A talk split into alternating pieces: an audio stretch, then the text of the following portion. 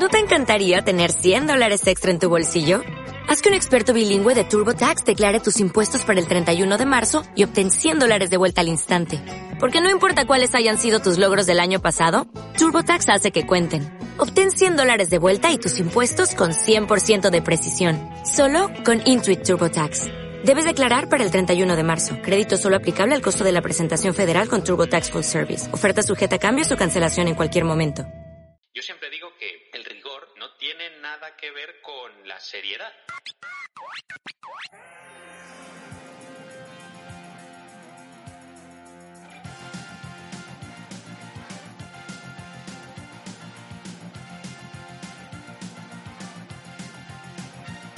Estás escuchando Proyecto Arqueo. Hola, ¿qué tal amigos y amigas? Bienvenidos y bienvenidas a Proyecto Arqueo, el podcast que cuenta con la seriedad mínima para pasar el día, la justa, la justa, la justa, porque si necesitas seriedad, pues ya tienes los manuales. ¿Qué tal, gente? Episodio 50, ni más ni menos que 50 episodios con vosotros y con vosotras. Lo primero, muchísimas gracias por el apoyo de este tipo de, programas que somos pequeñitos, pero intentamos, eh, entre lo que hay de oferta, que no es, no es poca, la verdad, hacernos un huequecito para llegar hasta vuestras orejas. Así que muchas gracias por estar aquí apoyándonos y por dejarnos un día más aquí haceros compañía. Hoy me junto con un equipo de, de compañeros que hacen un proyecto súper interesante. Es la segunda vez que traemos un, un proyecto de videojuego al, al programa y me hace muchísima ilusión, la verdad, porque es algo que hace unos años parecía impensable. Pensábamos que la arqueología se quedaba en Lara Croft, pensábamos que la arqueología se iba a quedar en el Age of Empires y resulta que no, que hay mucho más y lo bueno es que llega a las aulas. Cuantísima gente hubiéramos dado muchísimo porque eh, nos hubiera llegado un proyecto como este a las aulas cuando éramos pequeñitos y poder haber experimentado un poquito todo esto antes de llegar a la universidad ¿no? y que nos dieran un poco de palo. Pero nada, eh, sin más dilación os dejo con mis compañeros que nos van a acompañar durante el día de hoy. Cuento con el CEO del programa, con Andreu Florit. ¿Qué tal, Andreu? ¿Cómo estás? Carlos, encantado. Muchas gracias por la invitación. Gracias a ti por prestarte a, a este secuestro. y gracias a. Borja. ¿Qué tal, Borja Corral? ¿Cómo estás? Arqueólogo, asesor científico del proyecto. ¿Cómo estás? Muy bien, encantado y muchas gracias por invitarnos. Gracias a vosotros. Lo primero que quiero contaros es Archaeologist Game. ¿Cómo, cómo, cómo nace este proyecto? Vamos a contarlo un poquito más en detalle, pero quiero sobre todo saber de dónde nace esta idea. Bueno, la idea nace de que con Borja ya ¿no? empezamos con algunos... Nace desde REM Experience, que es la startup que montamos con unos compañeros para hacer proyectos de realidad virtual y realidad aumentada y videojuegos enfocados básicamente en promocionar el patrimonio histórico y lo que sería también un poco la formación, ¿no? que la gente pueda aprender de una manera más divertida. Y así conocimos a Borja con algún proyecto que es arqueólogo, ¿no? que nos asesoraba científicamente. Y siempre hacíamos como juegos más, como más pequeños, ¿no? Y decíamos, pues estaría muy chulo poder hacer algo un poco, un videojuego más complejo, ¿no? A ver si podemos hacer un proyecto más grande. Y ahí, pues, con, bueno, esto que lanzas miles de ideas, a ver qué podría ser, ¿no? Y, y, bueno, empezamos a pensar que estaría muy bien, ¿no? Enfocar las dos cosas de hacer un proyecto que ayude a la gente a, a- conocer más la arqueología, ¿no? Que a veces, pues, no se da tanto en las aulas y, y que eso también les ayude a conocer lo que eran, pues, cómo vivían las diferentes sociedades.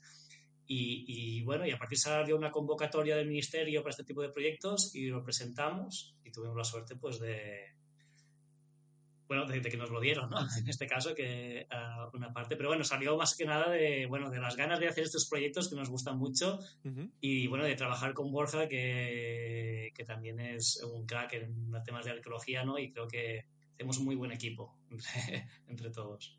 ¿Cuánto tiempo lleváis trabajando juntos en el proyecto? O sea, desde el principio, desde que esto se, gesta un poco hasta que, hasta que lo lanzáis. Nosotros con Borja empezamos, por ejemplo, nosotros eh, cuando empezamos eh, el proyecto nosotros hace tres años de, de REM y, y lo que hicimos, eh, un primer pri- proyecto que fue una reconstrucción de una casa talayótica, ¿no? Porque somos los dos de Menorca, entonces aquí el patrimonio histórico y, y cultural pues está muy, ¿no? muy a la mano, está muy, muy bien valorado. Ujú. Y mi idea siempre era como, ostras, siempre que vas a un sitio y son yacimientos que han abandonados, ¿no? De hace 2000 años, estaría muy guay poder ver cómo eran hace 2000 años, ¿no? Cuando estaban en vida, qué, qué personajes había, cómo vivían, ¿no? Estos personajes. Entonces presentamos este proyecto al Consell de Menorca, les gustó mucho, ¿no? Y, ahí conocimos a Borja, que fue como el asesor científico de ese proyecto, y a partir de ahí pues empezamos a colaborar hace ya tres años, por la tontería, pues pasa, pasa rápido el tiempo.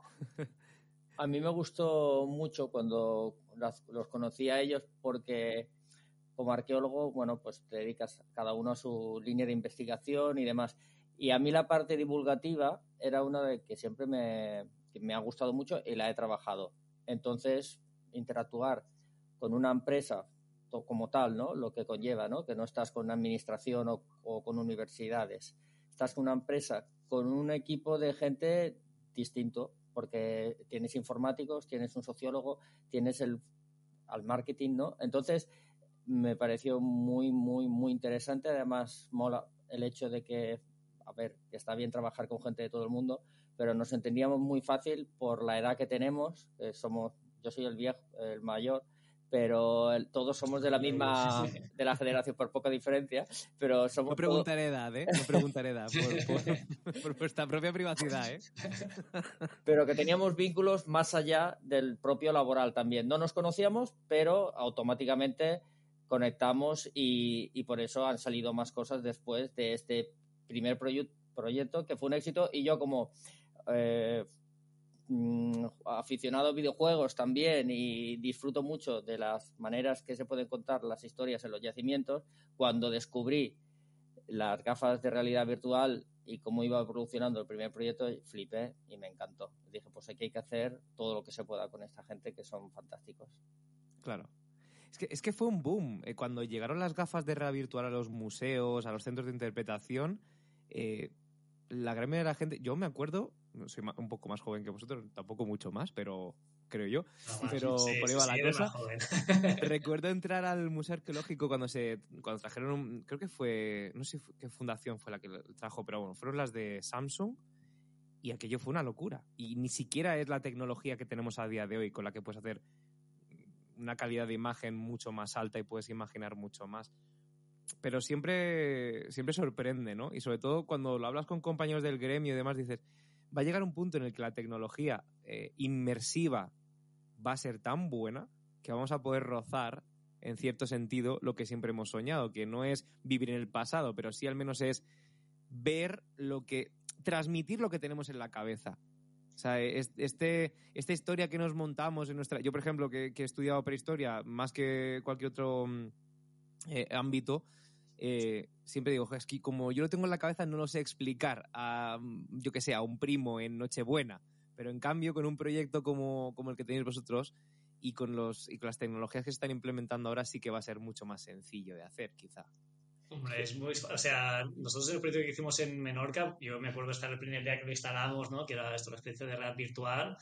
Claro, no es lo mismo que te cuenten algo que tú puedas verlo, ¿no? Y en este caso, nosotros, cuando hicimos el proyecto, queríamos que la gente se pudiese mover e interactuar con su entorno. Que se sintiesen como protagonistas, ¿no? De que estaban realmente ahí. Tú habrás entrado en una habitación y pasaba algo, el personaje te saludaba. No era simplemente hacer un, un vídeo, que tú estés ahí, sino que tú pues es como, mira, quiero ir a esta habitación, quiero mirar este objeto, ¿no? Y para eso nosotros esto era como una parte importante, de que la gente se sintiese como que estaba realmente ahí. Y evidentemente, cada vez la tecnología es mejor, las experiencias inmersivas van a ser cada vez más, más impresionantes en este sentido. Y, claro, y en un futuro, dentro de 10, 15 años, no, ya será completamente diferente de, de, lo que tenemos ahora. Además, para nosotros, con los arqueólogos eh, siempre ha estado la ilustración, que a su vez también ahora hay unos ilustradores bestiales, pero el soporte eh, es estático, evidentemente, y puedes volver a él y puedes redibujarlo, pero tener una empresa que te plantee un espacio que más fácilmente, vamos a decir entre comillas, lo puedes ir modificando, además la experiencia como investigador divulgador de decir cuántas preguntas te aparecen cuando estás delante del panorama. Es decir, una casa tenía alfombras, ¿cómo eran las alfombras? Y a partir de ahí, en cualquier proyecto de arqueología, son temas que los arqueólogos directamente no nos metemos sí, porque no tenemos recursos en ese momento para explicarlo o no hay nada, pero ahí te tienes que enfrentar al toro.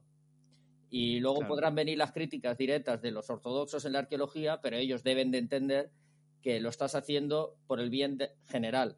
Y a veces te tienes que permitir unas pequeñas licencias porque no sabemos exactamente qué corte de pelo llevaban los prehistóricos. Que se lo pones todos con rastas, quedas mal, porque tampoco no llevaban todos rastas. Que los pones todos pelados, tampoco no es plan. Entonces ahí entra un poco la libertad y lo bonito, creo yo, del arqueólogo y, del, y de todo el mundo que participe.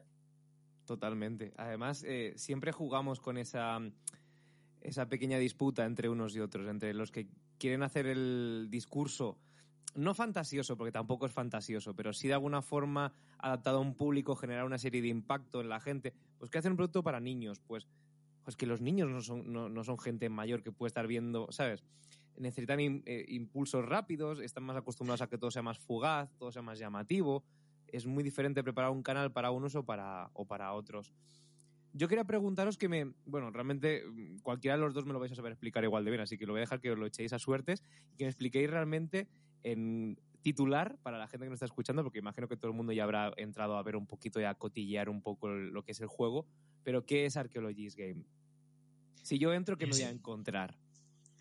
Si quieres yo explico así más general las líneas de, los objetivos. Perfecto. Y después ya si Borja pues a explicar un poco las, los diferentes escenarios o, lo que te vas a encontrar más a nivel técnico, ¿no? Vamos a por ello. Pero eh, es, el Crisis Game, de hecho, es un juego educativo, o sea, es un juego que está enfocado para que la gente aprenda.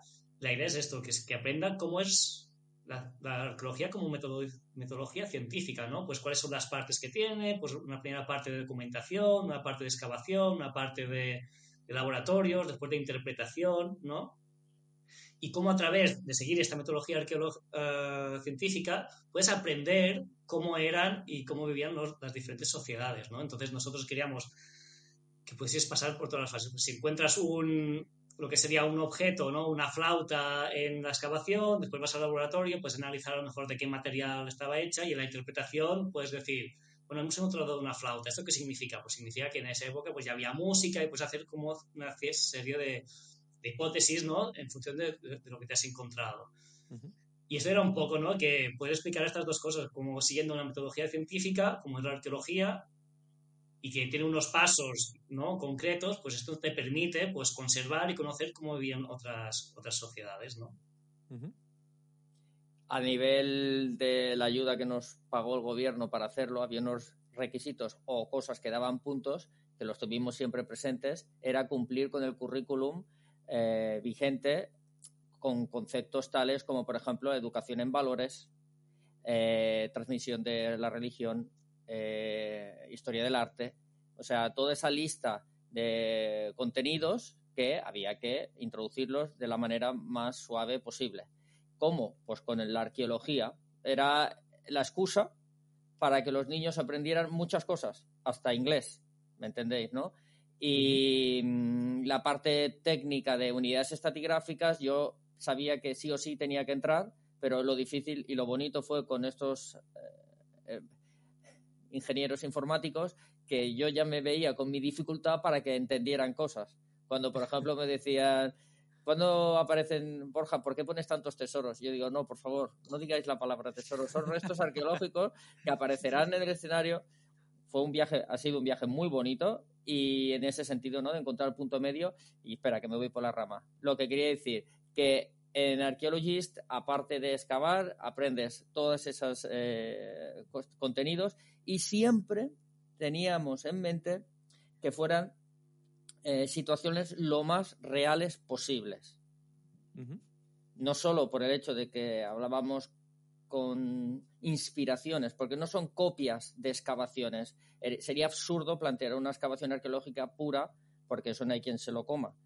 Y hacíamos como una adaptación también para no ofender si utilizábamos como base eh, artículos publicados de excavaciones y yacimientos, al no ubicar los objetos, hacíamos un, un mixed apto para todos los públicos, pero siempre pensando en no traicionar la verdad. ¿Me entiendes? Y, la, y la cuestión es que un planteamiento que cada uno de los escenarios, que tocamos muchos, son ocho en concretos, distintas épocas, épocas combinadas, cada uno de los escenarios, para ver la línea diacrónica en la evolución de cómo nos adaptamos al, paisaje y su transformación. Y a su vez, mm, respetando eh, no solo el país en el que estamos, sino intentando abarcar otros países todo el máximo número de culturas posibles. O sea que había mucha intención de educación en, en valor, sobre todo, ¿vale? Aparte de la parte de contenido. Y eh, lo interesante y lo, el reto era que fuera lo más divertido posible. Eso Claro. ya lo hemos intentado, pero tenéis que saber que, claro, es- es- es- no, es, no es el hecho of Empires. Claro. tampoco, tampoco se cuesta con el mismo dinero que en Age of Empires. Claro, aquí muy una de las- uno de los retos que teníamos ¿no? es, es con el presupuesto disponible y con el tiempo, porque al final la Claro. primera fase que nosotros entendemos este proyecto ¿no? del Crollis que hemos desarrollado una primera fase que después vamos a ir- nos gustaría como no poder desarrollar más, más fases, más escenarios, poner más tipos de, de características. Que tenemos cinco meses para desarrollar el juego con un presupuesto limitado, ¿no? Y con algo que abarca muchísimo más. Entonces había que, pues ahí con hacer el trabajo de sintetizar, de priorizar algunas cosas, ¿no? De, de saber que no puedes llegar a todo lo que te gustaría. Después también la, la duración, ¿no? Porque al principio, la primera vez que hicimos un testeo de, de juego, duraba una hora y media, ¿no? Cada escenario. Entonces, claro, si esto tienes que ser una aula, tiene que ser más reducido, porque, porque si no, es- un profesor, claro, no, no, no, no le da tiempo de- ni a hacer un escenario, ¿no? Entonces, delimitar el tiempo que es- fuese una duración entre 30 a 50 minutos, ¿no? Para no hacerlo tampoco muy pesado para un público más, más joven. Entonces, todas estas variables, pues bueno, tuvimos que muchos retos, ¿no? que tuvimos pues a- que ir afrontando cada, cada día. Total. Hay una cosa que me ha gustado, que me ha gustado mucho, la verdad, y es que, como decía Borja, eh, no lo habéis planteado como, como un cajón temporal. La prehistoria, dos puntos. Grecia, dos puntos. Roma, dos puntos. Sí que se imbrincan algunas cosas con otras y no está eh, parcelado. Y puede que haya mucha gente que en las aulas, y puedo entender que un profesor o una profesora me diga, es que yo lo necesito así. Pero es que la realidad es que no es así. Es que la historia no es, me levan- o sea, me voy a dormir, eh, soy medieval, al día siguiente, vaya, ya soy moderno, vivo en la, ¿sabes? Hemos cambiado de sí. No. Eh, y sí que me gusta que lo hayáis conseguido. Y es una cosa que creo que las aulas deberían de, supongo que lo, lo- lo habrán apreciado así también. Supongo que habéis tenido vuestra serie de contacto con, con, con testers, ¿no? Que en este caso han sido más que nada aulas, ¿no? Supongo que profesorado con material didáctico. Y ahora me contáis un poquito más el tema de, de que tienen los profes para ver qué alumno ha entrado, hasta dónde ha llegado, con cuánto error, que eso me, me mola bastante, la verdad. Me mola bastante. Y, y sobre todo me ha gustado mucho que hayáis utilizado a, a entidades de la arqueología que en algunos casos no son tan conocidas. Sobre todo entidades de la arqueología que, a ver, eh, sí, Harris, todos somos hijos de Harris, que, que, estás en los cielos, ¿no? Como suele rezar aquí en el mundo de la arqueología, pero sí que es verdad que hay muchísimo y sobre todo muchísima entidad que, que, que, que habéis podido rescatar y eso me gusta un montón. Y eso también me lleva a preguntarle a Borja cómo ha sido el proceso de llevar eh, todo esto a, a un grupo de gente que no está tan metida quizá. Bueno, y Andrés también, porque tú me, me contabas antes en, en la previa un poco que también tenías, eh, eh, también tenías noción de arqueología, aunque no venías Bueno, del mundo. Yo, yo, yo, o sea, me gusta mucho la arqueología, no he estudiado Sí. arqueología ah, y si dices esto a Borja, pues, no. pero Claro, sí, claro. o sea, no, no, no, no, no soy no, no, la arqueología no, no es una ciencia desconocida, o sea, he hecho voluntariado, Sí, sí, bueno, pequeño con alguna claro. excavación, sí, sí, he ido muchos yacimientos y Pero la duda que yo tengo realmente es. Borja, tú llegas de repente y te plantan un esquema o un dibujo y te dicen, aquí hay muchos tesoros, los niños tienen que encontrar tesoros, o, o cómo va esto? ¿Cómo es un día a día? Qui- Quiero que me contéis cómo es un día a día en la oficina. Que, que yo quiero saber cómo es eso, cómo es el proceso, porque todo el mundo me ha dicho, crear un videojuego es muy complicado, no lo pongo en duda, no lo pongo en duda, pero necesito saber qué pasa ahí, cómo, cómo es el proceso creativo, A qué ver, te llega. Yo lo que preparaba era un dossier previo para, para ellos en el que hacía una sección y una descripción del yacimiento y del lugar que se iba a excavar y toda la lista de objetos, todo con imágenes, todo descrito y estaba todo hecho. Ahora lo que faltaba era que se hiciera visual. Claro, materializarlo. Exacto. Y ahí es cuando venía la parte en la que salían las dudas de las carencias de mis explicaciones y paso a paso íbamos avanzando. Es decir, la idea didáctica como tal que estoy acostumbrado a hacer para el Museo de Menorca, para el Consell Insular, eh, unidades didácticas. Entonces yo ya me metía un poco en por dónde iban a ir los tiros y ellos luego ya me hacían la criba o me decían lo que me tendrían que decir. ¿Me entiendes? Eh, eso por un lado. Y por segundo, cuando salió la opción de mejorar la comunicación entre el propio juego y el discurso, salió lo de los, los personajes, ¿no? Yo le, le llamaría, que tengo aquí el archivo delante, la liga de los arqueólogos, ¿no? Como los X-Men, pero de los arqueólogos. Y a mí me hubiera gustado un videojuego tipo Tekken en el que se enfrentaban y cada uno se lanzaba un tipo de objetos. Ay, no me lo esperaba esa. queda, queda pendiente para proponérselo al Museo de Mero. Sí, Bueno, sí. es igual. Aristóteles lanzando cada. Bueno, es igual. La idea. Justamente, es que a ver, un pequeño inciso de nada. Es que habéis hecho el mismo que los compañeros de. O sea, el mismo, el mismo paralelismo. ¿Por qué no os pasa que en el mundo de la arqueología queremos enfrentar a muerte en plan Street Fighter a la gente de. Porque.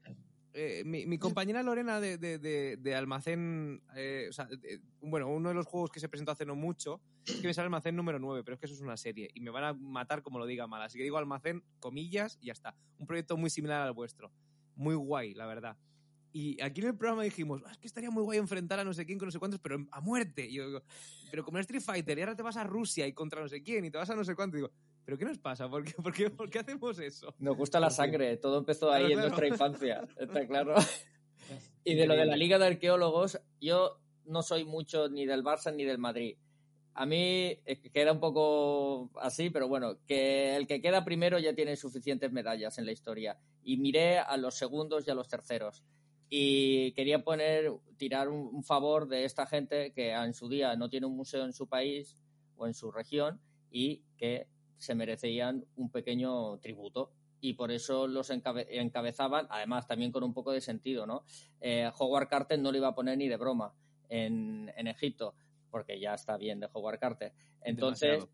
claro, entonces fuimos poniendo, por ejemplo, eh, Margaret Murray, que es otra, es la Mm. grande también de la Egiptóloga. O eh, cada uno vinculado evidente a, su lugar, de alguna manera, estirando el hilo, pero no pensando que fuera el primero de la lista, sino el segundo. Claro. Algún día tendremos algún juego de eh, andar por los yacimientos de, de- muy parecido que, que lo protagonice Euda Carbonell. El Sí. Tapuerca estaría muy con su gorrito, con su salacón ahí, diciendo, ah, el comunismo se me queda corto y tal. Sería muy bueno eso, eh, la verdad. Yo lo veo, lo veo venir, lo veo venir mucho. Me gustaría, la verdad, verlo.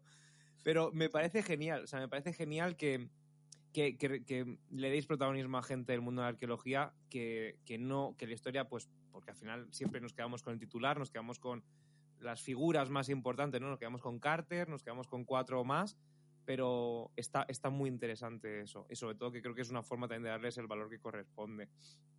Yo quería preguntaros también, porque hoy estáis vosotros dos, pero ¿cuánta gente hace falta para hacer un videojuego? ¿Cu- ¿Cuántos sois en el equipo? Bueno, un videojuego como dependerá mucho de, No, de videojuego- los porque hay videojuegos que, que- utilizan pues ¿no? miles de personas. No, en este caso nosotros era- éramos un equipo para hacer Archaeologist ah, de siete personas, ¿no? Y incluía pues Unity ah, developers, artistas 3D, ah, pues Borja como arqueólogo, un diseñador, Diana de comunicación, Un saludo para Diana desde aquí, que ha sido la instigadora de todo esto. Gracias, Diana. Sí, Diana es, es una crack, Diana. No sé qué haríamos sin ella. Y, y éramos un equipo de siete y la verdad que montamos un equipo pues bastante chulo, ¿no? Que creo que, que compaginamos bastante bien entre todos y todo el mundo estaba muy motivado con el proyecto, que o sea, todo el mundo le hacía con mucha ilusión. Y, y la verdad que nos lo pasamos bastante bien. Y con, con los retos que hubo, ¿eh? Porque había retos de que tú tienes una idea y lo que decía Borja, tú, nosotros llegábamos, teníamos el dossier de Borja, claro, y después hay cosas que son- hay limitaciones técnicas que, que no puedes, ¿no? Porque a veces no puedes poner muchos, nos- nosotros era un ordenador pensado para WebGL, que Sí. significa que la gente no se tenga que descargar nada ni instalar nada para que pueda ser muy fácil que la gen- gente pueda acceder al, al sea que- juego, ¿no? Vuestra plataforma desde un buscador funcionaría entonces, ¿no? Ya, claro, es que es Claro, para el motor es- el motor está-. Claro. Entonces es la tiene, gracia. mu- es- es- tiene la ventaja de que, que funciona pues, en ordenadores pues, que no necesitan mucha potencia, que no necesitas mucho internet, ¿no? que puede funcionar para una escuela, por ejemplo, que a veces no tienen los mejores ordenadores más potentes ni un gran internet. Pero claro, ahí te limita un poco la potencia que tiene, la resolución que pueden tener los objetos, ¿no? Entonces, pues al principio teníamos algunas ideas que Borja nos decía, no, si aquí este material se tiene que ver, pues, los granos de la cerámica. Es como ya, Borja, es que ahora mismo no, Ah. No, no nos da ¿no? la potencia que tenemos. Si lo hubiésemos hecho con esta tecnología, pues no habría ningún problema. Y entonces había como que ir cambiando y ver las limitaciones que había, ¿no? Y decir, pues mira, es que hacer esto es súper complejo, tendremos que cambiarlo por esto que a ver si funciona igual, ¿no? Claro. Pues cuando lo pruebas dices, ostras, que está muy bien la teoría, pero cuando lo pruebas ves que no acaba de funcionar o que no es, no es divertido, que la gente, ¿no? Cuando haces los testeos con alumnos o con, o con familiares, pues que no termina de entender alguna fase, ¿no? Y tienes como no solo tener la teoría, sino cómo adaptarla para que el público lo entienda con los recursos que, que tienes, ¿no? Eso es. Qué bueno. Quería preguntaros también, em, no sé si me puedo meter en el tema monetario. Ahora me, me haces así con el dedo. No, y digo, pues no. no se puede nunca. No, Yo siempre, no, yo siempre tú rozo el palo. Pero eh, con lo que habéis. Con, con el dinero que se os ha dado, con el, con el proyecto que habéis cerrado, ¿cómo lo veis para hacer una segunda vuelta? Hoy habéis dicho, el juego ya está así, solamente falta pulir, pulir, pulir, pero yo creo que este proyecto está bien cerrado así y lo siguiente, la siguiente aventura que hagamos irá por otros derroteros. ¿O queréis seguir? Quiero decir, Archaeologist Game va a ser realmente un, un gran juego con muchos más niveles o aquí decís, claudicamos aquí ya, esto está perfecto, a por otra cosa nueva. A ver, a nosotros nos hubiese gustado poder hacer mucho más. De, hecho, la idea inicial era tener 16 eh, escenarios, ¿no? Pasa que después, por cuestiones de tiempo y presupuesto, tuvimos que Claro. reducirlo a 8. Cinco meses me has dicho, ¿no? Cinco meses. Sí, claro, claro, es que al final pens- pensábamos que tendríamos un año y fueron cinco meses, entonces pues ahí eh, tocaba correr bastante. No, nosotros vemos Archaeologist, creo que nosotros con el tiempo que hemos tenido y el presupuesto que hemos tenido está muy bien en este sentido, es decir, poder haber hecho los ocho escenarios, están cerrados, es, es un bloque, ¿sabes? Creo que se entiende y, y la idea está, pues a partir de ahora, eh, si se encuentra financiación o, o- o de alguna manera, pues a ir ampliando. De hecho, ahora estamos trabajando, por ejemplo, con un, un proyecto bastante similar de, de otro escenario con Neandertales, ¿no? Y con la Universidad de Barcelona. Entonces, pues esto después lo vamos a adaptar para que pueda ser de Archaeologist, ¿no? Y entonces ir ampliando poco a poco los, los, los escenarios. Hemos hablado con gente, arqueólogos de, de Argentina, que también están interesados en hacer otro escenario, pues de ir, pues, bueno, ampliando, ¿no? Poco a poco cuando haya una oportunidad, ya tenemos la base hecha, ¿no? Que ya funciona por sí misma, pero que si después hay gente que nos ha dicho, no, nos gusta hacer un escenario pues, de Aragón, de este yacimiento, pues se hace es- ese escenario con colaboración con, con- con la institución o las personas interesadas y esto pues puede ir nu- nutriendo lo que sería ah, pues arqueologista y después mirando si hay pues financiación no para poder hacer otra fase 2 que incluya directamente ocho, los ocho escenarios que, que nos faltan ¿no? Claro. Los DLC. tenemos la base, está en una plataforma que, está, que es nuestra, entonces poco a poco es ir, ir haciendo crecer el ecosistema de Archaeologist con más escenarios, más características, ¿no? O como con juegos relacionados, porque después de- con juegos de arqueología o de historia, ¿no? Tenemos ya unos cuantos, ¿no? Y poder agruparlos en la misma también ah, plataforma. Nosotros hicimos con Borja también un juego que es como, era de construir un, tal, un, un talayot, ¿no? Que es una, bueno. Y entonces como que estaba pensado para que durase 10, 15 minutos y entonces ah, para que los ah, chavales en la escuela, que en los talleres, pues pudiesen también conocer la estructura de Tarayot, pues construyendo, ¿no? Entonces ellos construían, si no lo construían bien, pues se caía, ¿no? Me encantan los y juegos de este tipo construir. ¿eh? juegos, pues mira, Me encanta. se la- ahí. el link. y ahí ya te pasaremos, te pasaremos el link. Me paso ver, horas jugando juegos desde construir un puente perfecto para que no se caiga y tal. Digo, pues que es que ahí, está, ahí está la clave de hacer un juego de arqueología, de verdad, ¿eh? O sea, re- realmente, realmente es una parte interesante. Yo quería preguntaros también, el, el tema del feedback, ¿cómo, ¿cómo ha sido, honestamente, cómo ha sido vuestro feedback con las aulas? ¿Ha sido complicado realmente comunicarte con otro gremio totalmente distinto con el tema de la educación o la gente ya iba directamente, pues mira, vamos a implementarlo en nuestro instituto, en nuestro colegio y ya había una, una comunicación fluida o cómo ha sido esto? Sí, mira, el feedback, eh, tenemos diferentes feedback, ¿no? De lo que sería feedback de, de alumnos, que era público que va sobre todo dirigido al el, el juego. Tenemos feedback también de, de profesionales de otros arqueólogos, ¿no? Profesores relacionados con la arqueología que también lo, lo han probado con un conocimiento a lo mejor de gente ya con que ya más o menos eso no va a aprender, pero que les interesaba un poco saber la dinámica y qué contenidos ofrecían y también de gente, por ejemplo, ¿no? También utilizas a tus amigos y familiares y la sorpresa es que nosotros enfocábamos el juego primero con un público más, más adolescente, ¿no? A partir de 12, entre 12 y 16 años. Pero la sorpresa fue que mucha gente mayor que también pues ha probado el juego, pues también le interesaba, ¿no? Como diciendo, es que yo he aprendido un mogollón también, que tampoco no, en la escuela nadie me había enseñado de arqueología y de repente pues conocen pues diferentes, ¿no? Pues a cómo funciona la arqueología o, o, de los mismos talayos de aquí en Menorca, ¿no? De, que vas recibiendo como pequeños dosis de información que mucha gente a lo mejor tampoco no, no lo sabe, ¿no? En este sentido y después de profesionales que también creo que el feedback ha sido muy positivo por su parte porque bueno que se alegran ¿no? de este juego que saben incluso las limitaciones que hemos tenido que en este caso no, no son muy críticos pero que ven pues el potencial ¿no? de poder enseñar arqueología pues de una manera educativa pero también rigurosa ¿no? que para eso está Borja que todo lo que hemos puesto es cosas que se acercan a la realidad, ¿no? Y, que son como realmente son. Entonces, la excavación, la excavación, ya tienes una idea de cómo funciona la excavación, de qué partes tiene, de por qué es importante, ¿no? Tipos de herramientas, lo de las unidades estratigráficas, que fue lo más complicado de poner en el juego. Créeme que es complicado de, aprender ya de normal, pues imagínate en un videojuego. de los niños, por ejemplo, si la idea era que fuera para primero de la ESO, sorprende, ¿no? Cuando lo ponemos el feedback que niños pequeños acostumbrados al Minecraft eh, no es que el juego se parezca mucho a Minecraft, pero tiene una cosa que lo, que lo asemeja, que es que cuando tú excavas, tú estás quitando cubitos de tierra. Eh, no había una, no, no teníamos otra manera en ese momento de afrontarlo y creo que será un sello también de la casa, porque excavar pues algo teníamos que poner de materia, ¿no? Por retirar para que allí encontraran las estructuras.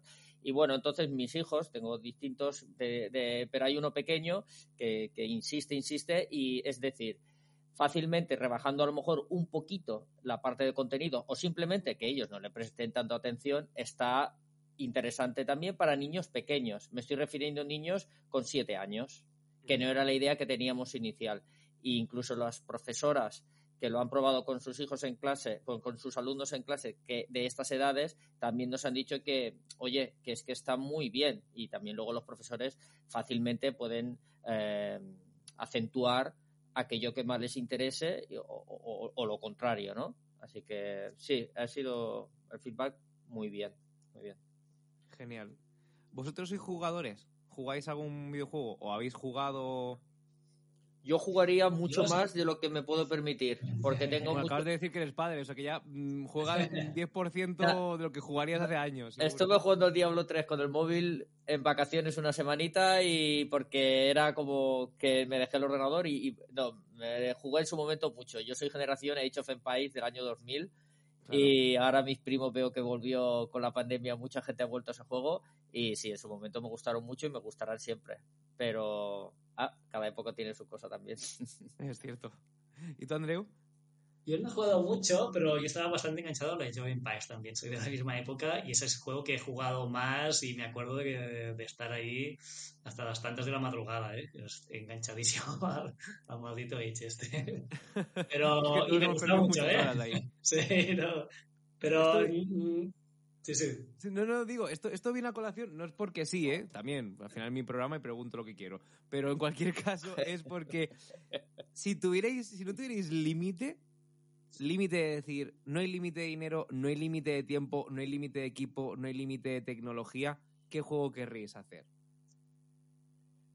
o sea, os digo, género de ¿eh? juego. o sea, ya ni siquiera eh, ir muy al detalle. Pues quiero hacer, quiero replicar la historia de. No, no, no. lo que quieras. ¿Qué se te ocurre? Yo, tengo muy claro qué juego querría hacer. Pero te refieres. hacer un juego de intriga de la corte castellana. Ah. la corte, o sea, yo quiero hacer un juego que se llama De Trastámaras o algo así, ¿sabes? Que fuera muy turbio, además, que fuera rollo. Pero estos juegos de echarle. Voy a jugar una partida que sea como 5, 6, 7, 8 horas de partida de a ver cómo hago para cargarme al desgraciado este, porque es que ya haría alguna cosa así, muy enrevesada. Nada muy de mecánica muy sencilla, lo haría complicado. Pero gratificante. No sé qué os ocurra a vosotros. Hombre, yo me imaginaría un juego tipo.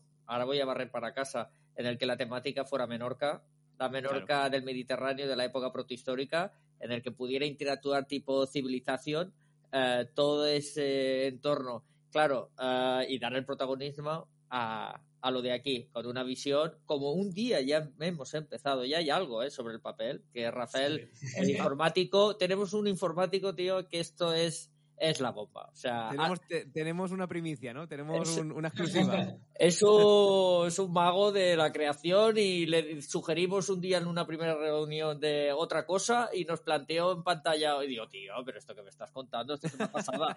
ya nos hizo un pueblo en 3D inspirado en uno que se llama aquí ¿Lo digo, Andreu? ¿O me callo? Ya. Sí, sí, ah, vale. sí. No, No, no, eh, Ahí la primicia se tiene que dar entera. Ahora ya. Esto no lo voy a cortar. eh, es un yacimiento que se llama Torre del Galmés y ya teníamos la visión tipo un poquito más bajita que la cámara de Age of Empires, así ni primera, ni segunda, ni tercera, como una cosa intermedia, ¿no? Y con una calidad bastante respetable, en el que ya te imaginabas ahí moviendo tus muñequitos y voy a cultivar trigo, voy a hacer la guerra con el pueblo de al lado, bueno. y, y ya se. Pero lo derivaríamos primero hacia hacer algo de estudio del territorio y hacerlo coherente siempre para, para que no solo sea diversión. Y, Claro. No solo sea generar aldeanos para darles de comer, para hacer guerreros, para invadir no sé dónde. porque Claro, eso, ya, final- eso, eso ya está hecho. Eso ya está hecho, está muy bien hecho. Ese juego ya está hecho, ya, se- ya fue, ya se hizo y muchas generaciones han vivido de él. Y muchos arqueólogos se han formado de él, ¿no? Por eso. Sí, Pero- pero lo, lo estuvimos hablando, ¿eh? O sea, estaba la idea, estuvimos viendo. Pasa que este juego, este tipo de juegos también son más complejos, entonces nuestra idea es como, bueno, empezamos con algo más pequeño y vamos haciendo como partes y después ya lo podemos juntar. Pero claro, ahí sí que se necesita también, también mucho tiempo más de, de desarrollo. Pero bueno, ahí está y tenemos muchas ideas que están ahí, ¿sabes? Y cuando veamos la oportunidad, pues ah, miraremos, ¿eh? Ahí Había no, otro parecido. nunca descartamos nada. otro más frontal, ¿no? Más tipo, te creamos, pensábamos, ya también Rafael se puso en ello, otro más infantil, por ejemplo, con la misma temática, pero con las distintas plataformas, ¿no? También pensamos uno más infantil. Bueno, por pensar y empezar a ver, Rafael siempre nos pone algo delante que nos acaba gustando, pero luego hay que buscar los medios para llevarlo a cabo, porque tenemos que sobrevivir en el mundo, evidentemente, y, y todo no se puede hacer desde el corazón, hay que poner dinero. Exactamente. O hay que pedírselo al Estado, que eso también está, eso también está ahí, está ahí también, ¿no? Es decir, mira, tengo este proyecto, Claro, es. proyecto insular solo de esto y vamos a por ello. Ahí estamos abiertos. Nosotros, donde vemos oportunidades de conseguir financiación, ahí, ahí estamos. Yo, creedme que, que como lo habéis planteado, me gusta el juego. Me gusta para mí, ¿eh? O sea, me gusta para, para Pues ti. mira. Lo veo en Steam y lo compro, es decir, lo- lo- por probarlo. Es que tan poquita cosa de videojuegos de, de- de historia y arqueología que estén centrados en la península, o siempre es un... un- o la península me refiero ya, Sí. inclus- inclusive Sí, ya, ¿no? sí, Las comunidades insulares. Pero bueno, en cualquier caso es como, hay tan poca cosa que cuando hay una poquita yo digo, me lo voy a jugar. Aunque no sea ni bueno, me lo voy a jugar igual. Pues imagínate cuando hay y es bueno, pues imagínate. Nosotros te avisamos en cualquier que, que saquemos, te avisamos. no, no, por supuesto, por supuesto. Vamos, hay que hacer una- un, un- vídeo tutorial además de eso. Me encanta. Me encanta, me encanta la idea. No, no, no me tengáis que vender más porque está, está comprado. Quería preguntaros, tema gamificación en las aulas, que es un tema importante. ¿En qué punto lo veis? Porque lo habéis experimentado ahora mismo, ¿no? Con el tema... ¿En qué punto lo veis? Porque yo la verdad que desconozco mucho cómo está ahora mismo el tema de la gamificación en las aulas en general, ya no solamente en primaria en secundaria, es que no tengo ni idea de cómo está ahora mismo el panorama, cómo de avanzado, cómo de estandarizado, cómo la gente lo recibe, cómo los niños y las niñas tienen o no ese, ese don ya para, ¿sabes? Para que todo sea, eh, lo, lo asuman con cierta velocidad. ¿Cómo lo habéis vivido vosotros con este proyecto?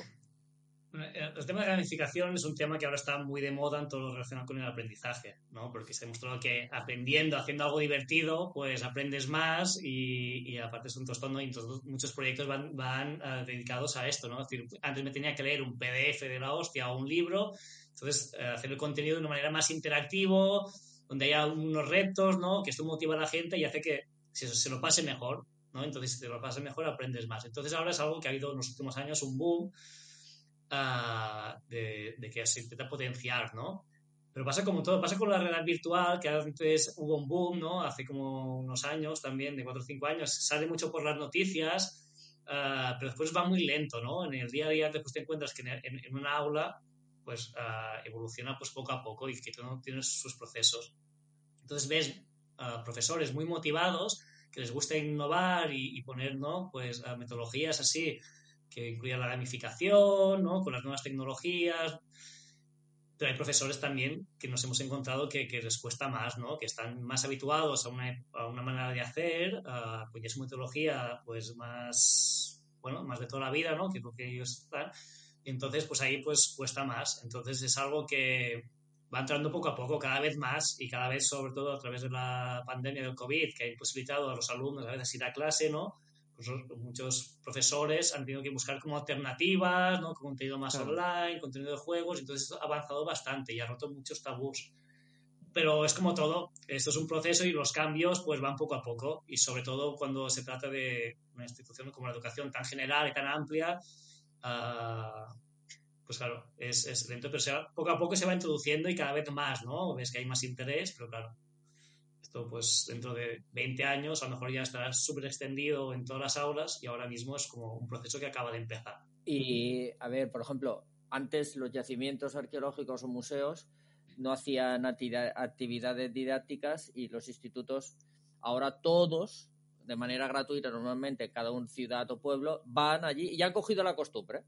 Entonces ya los profesores se sienten seguros y saben que cada año tienen dos o tres días que van a ir al museo de su pueblo, van a ser bien recibidos, los niños van a estar contentos, entonces ya lo tienen por mano. En nuestro caso aún no ha llegado ese momento.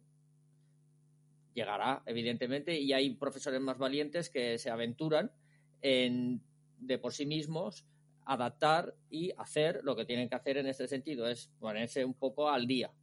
Pero sí, no, no es de hoy para mañana. Claro, es un proceso que tardará, lo veremos, pero dentro de bastante. A lo mejor facilitaría que hubiera un mediador, ¿no? Pero claro, al ser un producto de una empresa privada, eh, el mediador, en este caso, pongamos editoriales o algo por el estilo, que entonces le viniera como desde el propio sistema educativo, ¿me entiendes? Eh, algo mm. así sería seguro lo que facilitaría no solo en nuestro caso, ¿eh? me refiero en todos ellos. En el caso, sí, igual que con, el mundo del cómic, con cualquier cosa que esté más o menos fuera de lo que es la editorial educativa, mm, sí, la normativa SM o la que sea, pues claro, claro. Al final, con, editoriales, hemos hablado con editoriales y les ha gustado mucho y es como saben, nos dicen esto, sabemos que esto es el futuro, pero debemos de ver cómo encajamos esto con nuestros contenidos y cómo lo podríamos ofrecer, ¿no? Entonces aún están en el periodo aún de, reflexión de cómo podemos uh, juntar esto que nos gusta mucho y que que es como el futuro, pero con la realidad de hoy en día, ¿no? Y aún estamos en, bueno, en este proceso que se tiene que hacer y, y poco a poco. Exacto. Como cualquier otro proceso, ¿eh? cualquier otro cambio que, que implique uh, en cualquier otro sector, pues también, ¿eh? O sea, hacer cambios. eso es. Es que igualmente es sorprendente que nos dijesen que hace 10, 15, 20 años que los juegos o los videojuegos iban a estar dentro de las aulas. Era como sacrilegio, ¿no? Es decir, las Game Boys, que decía mi madre, ¿no? ¿Cómo va a estar la Game Boy, el niño con la Game Boy en el colegio? Me lo tenían prohibido, ¿no? Pues imagínate, ¿no? Eh, pues, es, un cambio cultural ¿eh? de hacer pedagogía, decir, ostras, que con un juego, la gente se piensa en videojuegos y, muchos profesores, ¿no? O, gente se piensa, hostia, es que lo, único que haces ahí es como eso, matar a gente, y no, bueno, hay algunos que sí, pero videojuegos hay de muchos tipos, y los que hacemos nosotros aquí, no se matan es algo que simplemente es como transmitir un conocimiento de una manera pues más divertida, ¿no? Pero que es, que en este caso es un juego educativo. Correcto. De hecho, no, no es tan divertido como educativo. Claro, ahí está la diferencia. Quería haceros una última, unas últimas dos preguntas. No voy a extender tampoco muchísimo más. Quería saber, porque después de haber probado el juego, ¿qué escenario ha sido para vosotros quizá el más difícil de hacer y por qué? ¿Cuál ha sido el que habéis dicho? Es que no hay manera, pero lo sacamos. ¿O, cuál ha sido realmente el más complejo de, de elaborar? Yo te diría, perdón Andreu, que por, Por, por, cuestiones logísticas, el primero, porque el primero fue el que se probó todo. Aparte de eso, me voy a saltar lo que es evidente, que el primero fue el más difícil, que era el de la casa talayótica, aunque era el que más conocimientos podía tener yo, porque justamente es mi especialidad. Pero después, eh, aquellos escenarios que había una volumetría muy bestia, es decir, por ejemplo, las termas, eh, perdón, los baños árabes están dentro de una estructura etnográfica. eh, porque el objetivo de esa misión, de esa excavación, es eh, aprender a cómo una intervención arqueológica salvaguarda un patrimonio urbano antiguo dentro de otro edificio. Y cómo se pone en valor, porque un hotelero quiere hacer una casa rural y lo pone en valor, ¿no? O sea, cada, cada escenario tiene un discurso real. Eh, pues claro, ¿qué pasaba? Que las paredes nos impedían ver el suelo y nosotros teníamos que excavar y había una cuestión visual que fue bastante de quita aquí, pone aquí, baja, sube la cámara, eh, retiramos esta. Ese fue para mí el más conceptualmente y entre informático y, el resto que nos costó más. Eso es lo que yo diría, Andreu. A ver tú qué dices. Sí, no, no, de acuerdo, ¿no? Y además cada uno ha tenido su- sus tenía sus peculiaridades, ¿no? Que lo hacían, ¿no? Entonces yo me acuerdo que, que en la cueva Ah, también. la cueva, la cueva, tío. y también había las animaciones de la cueva, de que, porque es un espacio muy grande.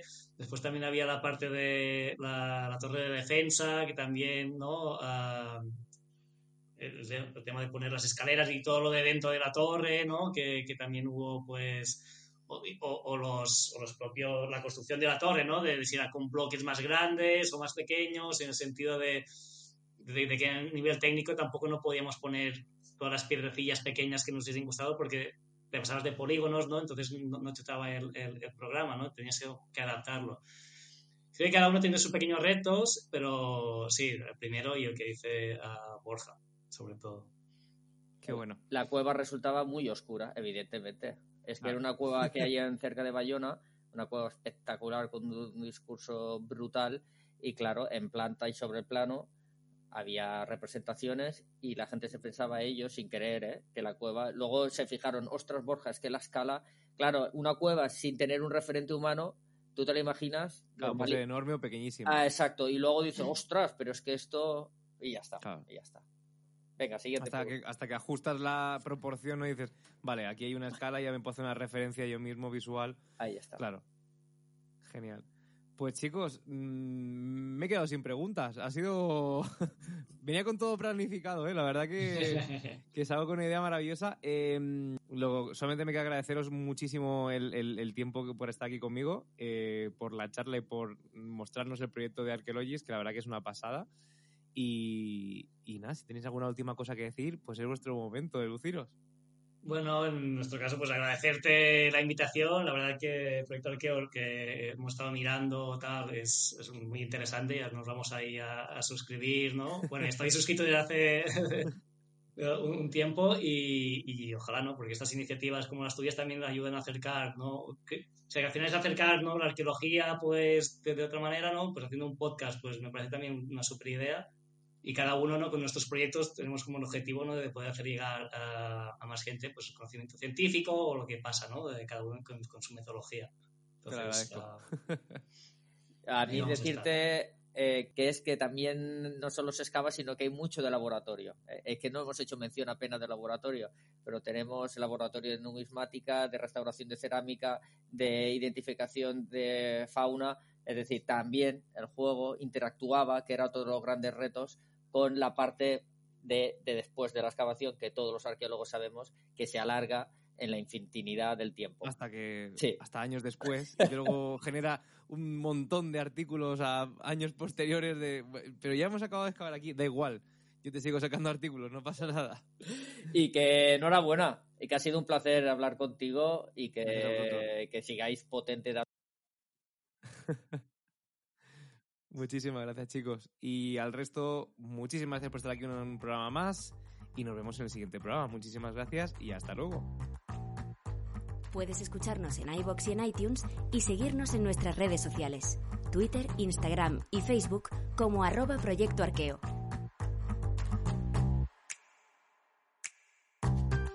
Proyecto Arqueo. Porque si quieres seriedad, ya tienes los manuales.